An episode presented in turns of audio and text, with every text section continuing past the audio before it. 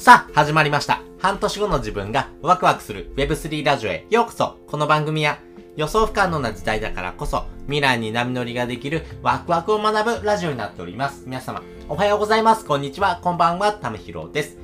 今日も一日頑張っていこうということで今回はモチベーションに頼ってはいけない3つの理由というテーマでお話ししたいなというふうに思っております。皆さんですね、もう気持ちがもう腐るほど落ちてしまうっていう時もありますよね。まあ一週間あってですね、モチベーションが上がってるなーって日って大体2日3日ぐらいじゃないですか。えー、ね、なかなかですね、自分の気持ちが落ちてる時ってなかなかですね、どうやってですね、自分の気持ちを上げていこうかなっていうふうに思うんですが、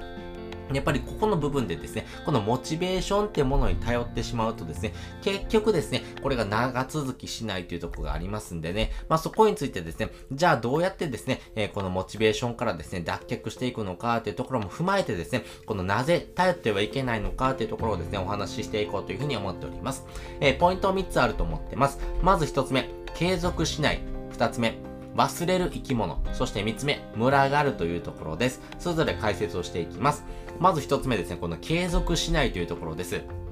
皆さんですね、このモチベーションに頼ってですね、生きている人もですね、結構多いのかなと思います。何かですね、本を読んだりとか、セミナーとか勉強会に参加してですね、うわ、これもやるしかないな、これもう絶対やるぞって思ってもですね、それってですね、2ヶ月、3ヶ月続きますか？なかなかですね、そういったものって、えー、なかなかですね、気持ち的にもですね、続かなかったりしますよね。まあ最初はですね、えー、3日4日ぐらいは続くんですけども、やっぱり1週間2週間経ってくるとですね、なかなかそういうものって継続していくことって難しいのかなと思います。やっぱりですね、自分の人生をより良くしていくためにはですね、そのモチベーションってものに頼ってしまうとですね、やっぱり価格の乱高下じゃないですけども、気持ちの乱高下ってものがですね、どうやったって起こりますからね。まあそういったところでですね、このモチベーションに頼らないというものをですね、えー、やっぱり自分の中で継続していく、まあそういったものを見つけておくっていうのがめちゃくちゃ大事かなというふうに思っています。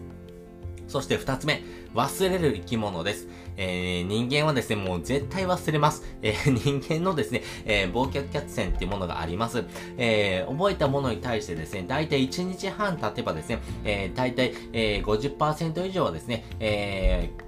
まあ忘れてしまうというのは生き物ですから、やっぱりですね、物を覚えておくとかですね、何かですね、えー、自分の中でですね、わ、これはいいなと思ってもですね、それが定着するまではですね、やっぱりどうやったって時間がかかってしまいます。なので、基本的にですね、人は忘れる生き物なので、何回も繰り返しですね、えー、まあ気になるものをですね、えー、キャッチアップしてですね、それを自分の中に取り入れておくってことがですね、めちゃくちゃ大事です。なのでですね、よく言われるのがですね、1週間ですね、えー、7冊、じゃあ7冊の本をですね、1日ずつ読んでいきましょうよっていうよりもですね、えー、1冊の本をですね、ちゃんと7回読みましょうよって方がですね、やっぱり自分の中にですね、えー、忘れない、えー、そしてですね、忘れたものをですね、さらにですね、え、思い出させる、そしてそれによってですね、え、記憶を定着していくってことにつながっていきますんで、基本的にですね、人って忘れる生き物なんで、え、これもですね、モチベーションに頼ってもですね、どうやったって乱高下が起こってきますよっていうことですね。そして3つ目、群がるというところです。このモチベーションに頼ってしまうとですね、このモチベーションが下がった時、も落ちた時にはですね、まあ自分と同じようなですね、境遇の人を見つけてですね、えー、その人とですね、話をするんですが、そのですね、えー、会話をしててもですね、世の中ってですね、良くなっていきません。自分の人生がより良くなることはですね、ほぼないと思ってください。やっぱりですね、えー、自分と境遇とですね、近い人のですね、話を聞いてですね、ああ、わかるわかるとかって言うんですが、それってですね、やっぱりこの成功失敗っていうところのですね、定義から言うとですね、やっぱぱりこの失敗した人たちがですね、集まってですね、慰め合ってるだけのですね、えー、虚しいようなですね、つながりになってます。そうではなくてですね、えー、自分自身がですね、このモチベーション以外のものに頼ってですね、行動していくってことがですね、めちゃくちゃ大事になってきますんで、基本的にこのモチベーションに頼ってしまうとですね、継続しない、忘れる生き物、そしてそういった人たちがですね、群がってしまいますんで、まあそこによってですね、えー、自分自身のですね、人生の時間っていう大切なものがですね、えー、どんどんと奪われてしまうということです。じゃあどうやったらいいのってこともですね、合わせてお話ししておきます。まあ私自身がですね、えー、こうやったらいいよってことをですね、まあ考えた中でですね、一番ですね、効果があったもので言うとですね、やっぱり自分の中でですね、憧れの人っていますよね。憧れてる人とかですね、自分の中でですね、ちょっと先輩だなと思う人、まあそういった人のですね、発信なんかをですね、よく見てほしいなというふうに思ってます。そしてその人がですね、新しいことを始めてみたらですね、もう無条件にですね、あなたもやってみるということをですね、始めてほしいなというふうに思っています。まあね、自分の中でですね、まあこれは大丈夫かなとかですね、あ、この人こんなことやってるんだって思ってもですね、まあまだ始めないですし、自分の中ではですね、まあそこまでのですね、えー、ものじゃないなと思う人もですね、たくさんいてます。でもですね、まずはですね、自分でやってみる。まあそこが大事になっていきますんで、まあその自分がですね、憧れてる人がやったらですね、すぐやってみる。まあここがですね、めちゃくちゃ大事になっていきます。まあ自分自身がですね、そういう風な状況にですね、追い込まれるとですね、やっぱりやらないといけないっていうことになっていきますからね。まあ有名な話で言うとですね、えー、そうだな、じゃあ、あのー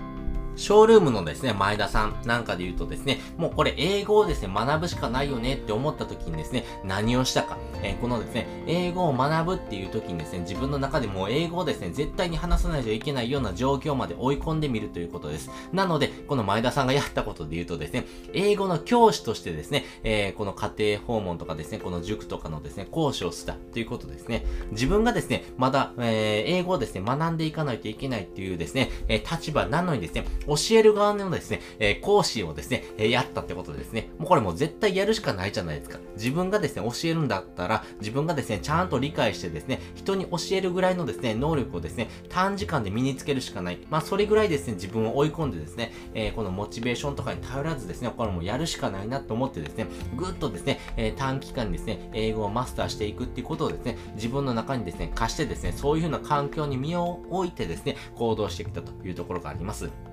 なので、え、基本的にはですね、まあ、この人がですね、もうこれだけやってるんだったらもう自分もやるしかないよねっていうふうにですね、無条件でやってみる。まあ、そこがですね、大事になってくると思いますんで、まあ、そういったところをですね、ぜひですね、えー、取り入れてほしいなというふうに思っております。ということで今回はですね、モチベーションに頼ってはいけない3つの理由っていうテーマでお話をさせていただきました。基本的に人はですね、継続しません。忘れる生き物です。そして、そういった状況をですね、えー、同じようなですね、境遇の人が群がっていきます。でもですね、そういったところではなくてですね、自分の人生をより良くしていくためにはですね、まあそこをですね、えー、自分の中でですね、断ち切っていく必要があるというところです。そして本日の合わせて聞きたいです。本日の合わせて聞きたいはですね、知識はですね、諦めるためにある話というふうなですね、回のリンクを載せております。